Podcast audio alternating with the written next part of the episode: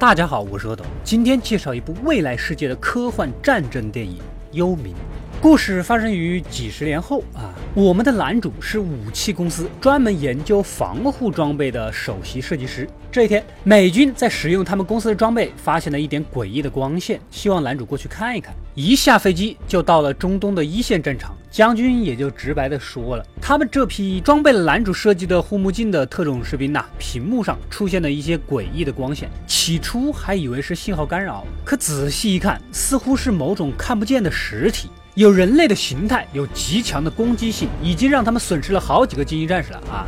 尸检结果是内脏被极寒的低温给冻住。目前唯一的解释，要么就是他们都配备了哈利波特同款的隐身披风，要么只能是遇到鬼了。不管怎么样，既然来都来了，男主当然是要查清楚真相的啦。幸好他顺便带来了超大号摄像机，比士兵们配备的护目镜功率更大、更清晰的幺零八零 P 高清画面。充值会员还可以免除开机六十秒的广告。不过缺点是体积太大，需要架在装甲车上。计划好。一大队特种部队就准备立刻前往上次的事发地点。女主是 CIA 的特工，她一厢情愿地认为应该是敌人穿的高科技隐身服，所以希望大家注意一点，别把对手的隐身衣给打坏了，最好能完整的带回来就行了。哎，我觉得战士们的内心是这样的：吔死你！来到之前交火的房子，敌方士兵的尸体也是散落一边。突然，在翻过来的一个浴缸里，发现了一个同伴还活着。除他以外，上一批的友军基本就全军覆没了。大兵老黑勘察房间的时候，果然就又遇到了传说中的鬼影。明明枪枪击中，可根本就无法杀死他。然后一道白光直接就对着人穿身而过，士兵们瞬间死亡。这完全就没得打呀！大家赶紧往回跑。男主在外面也架好了摄像机，看看到底是什么玩意儿。这一看不得了，果然是个人体形态的恶灵，浑身散发着寒气，别说用枪了，拿火箭筒都打不死。所以这肯定不可能是什么穿隐身服的人类。剩下的人呢，准备逃回基地，结果踩到地雷，车毁司机亡。负责整个行动的上尉只能带着剩下的人步行，先找个藏身的地方。男主当然是不忘扛起自己开了会员的机器了。大家来到一个铸造厂，然后用摄像机对准外面，全都是追过来的幽灵呐。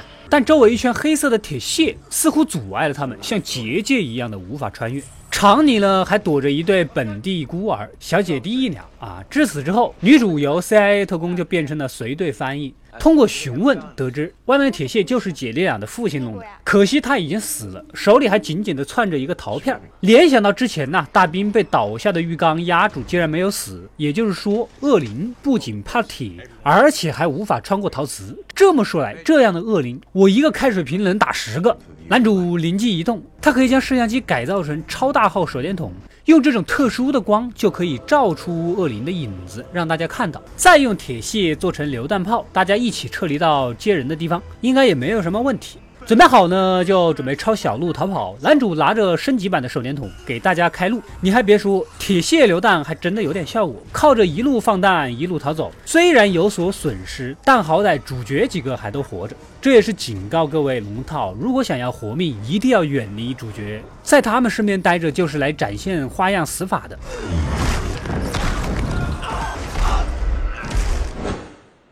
这个时候，美军坦克也就及时出现了，但是根本对恶灵就没有任何伤害，直接被全军歼灭。幸好这种恶灵还不会飞，最终男主撒了一把铁，几个人靠着直升机才逃脱掉。美军基地那边呢也不好过，已经被恶灵给占领了，大家只能飞去避难所。这群恶灵很不一般。再次询问得知，原来呀，小女孩的父亲就是给当地政府做陶器的，而恶灵的第一事发地点呢，正巧就是小女孩父亲工作的地方，就是那个核电站。这也是为什么他知道如何抵御恶灵。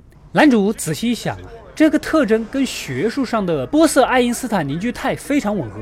这是由印度物理学家波瑟和大名鼎鼎的爱因斯坦一起预测的极低温的物质状态。弄成这个状态呢，需要巨大的能量，怪不得要在核电站。现在看来，这些所谓的恶灵都是人造的。为了防止扩散到世界各地，消灭他们唯一的办法就是去到那个核电站的实验室，看看怎么破坏。正巧了，男主以前善于垃圾分类，可以从一堆无用的东西里面拼凑出有用的，所以由他来改造武器，射出高温电流，理论上应该是可以气化这个波色爱因斯坦凝聚态的。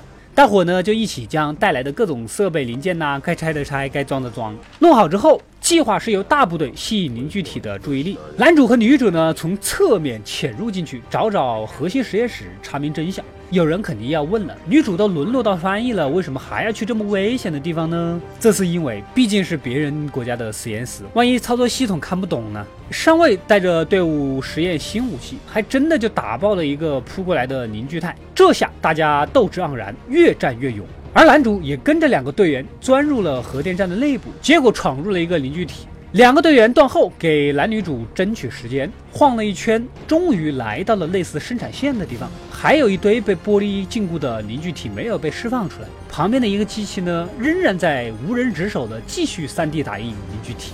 里面的中央控制室有玻璃破碎的痕迹，很显然是因为无意间的事故啊。导致凝聚体偷跑出来，敌国的实验人员呢来不及关闭这一切就被杀死了，也就发生了后面的事情。眼下外面的凝聚体虽然中了弹，但过了一段时间之后又重新凝结，而且越来越多，无法彻底根除。女主这边发现呐，原来他们也设定了一个脐带程序，只要断开神经连接的电缆，所有的凝聚体就会消失。为了彻底根除凝聚体这个顽疾，男主这个老中医呢决定对症下药，拿起扳手就准备去拔网线。随着爆炸，玻璃呢也扛不住了，里面的怪物跃跃欲试的要出来。就在玻璃全炸的关键时刻，男主拔掉了总闸。